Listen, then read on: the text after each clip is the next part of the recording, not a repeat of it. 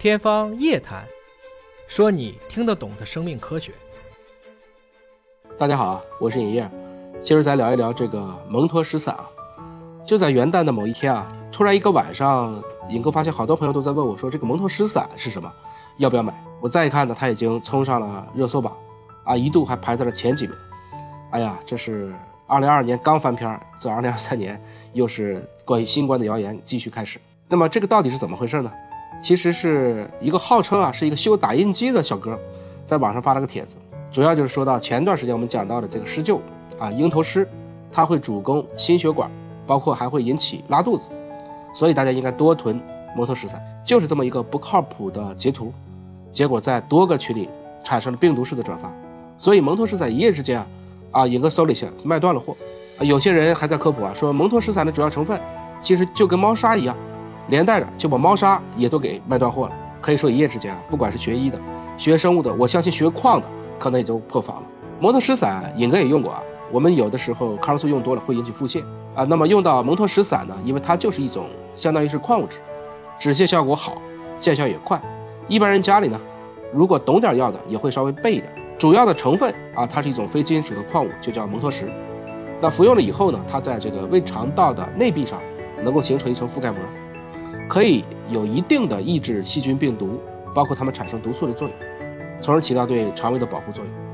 当然，是药三分毒啊，蒙脱石散也不是说你什么时候想吃就吃，吃的越多越好。一般啊，三克就够了。一般我们看到那个蒙脱石散，你买到一小袋儿，也就是这个量。这个量啊，一个成人差不多就能够覆盖到整体需要保护的位置，起到一定的效果。如果你吃多了，身体肯定消化不了这个，还可能会引发便秘。蒙脱石呢，其实在历史上它也很出名，它不仅仅是一个止泻的神药啊，因为它还有一个名字叫做微晶高岭石，啊，微晶高岭石大家想起什么了？就是高岭土。是的，蒙脱石散的粉末状就是膨润土的一种主要成分。膨润土、高岭土，我再说一个大家熟悉的观音土，它们在结构上都是比较相近的这样的矿物。在饥荒的年代，吃树皮啊，有时有些人说吃土啊，那就会吃这种饱腹感很强的观音土。归根结底啊，土毕竟是土，吃多了有饱腹感，但是你没法代谢吸收，人呢慢慢的也受不了。此外呢，因为蒙脱石呢具备比较好的吸附啊、膨胀等特性，所以像猫砂确实里面有这个成分啊，也就方便铲屎官去清理猫主子排出来的便便。但是要注意啊，它跟我们药用的这个蒙脱石是不一样的。一般来讲啊，这个药用的蒙脱石散属于极细粉，它的粒径大概只有四十五微米，而猫砂里面蒙脱石的颗粒可应该说就比较大。此外，猫砂也不能做这么小的颗粒度，否则呢，也容易引起扬尘和空气污染。归根结底呢，两者的用途是不一样的，安全性也是大有不同。那说回来，这个为什么又开始会抢购这么一个东西啊？我们刚说完摩托石散，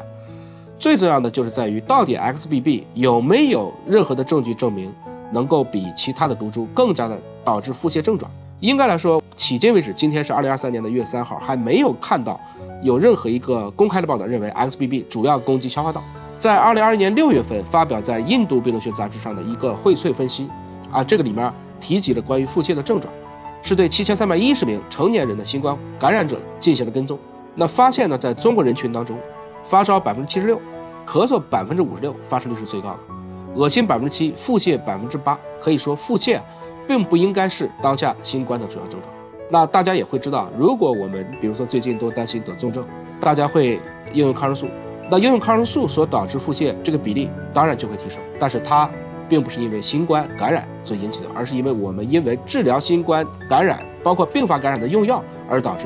所以从这个意义上讲呢，蒙脱石散你适当的家里有这么一包两包，这个没没毛病，因为大家平时也用得到。但是开始囤。这个就不应该了。要知道，咱们中国人太多了，应该说囤啥？这个国家的产能再大，也经不住这样的挤兑。此外呢，不光是蒙脱石散不该囤啊，还有一个人专门列了一个 XBB 应该囤的药，把相关治疗腹泻的药物几乎都拉上去了。这个里面啊，除了蒙脱石散，还写出了大量的这样的抗生素，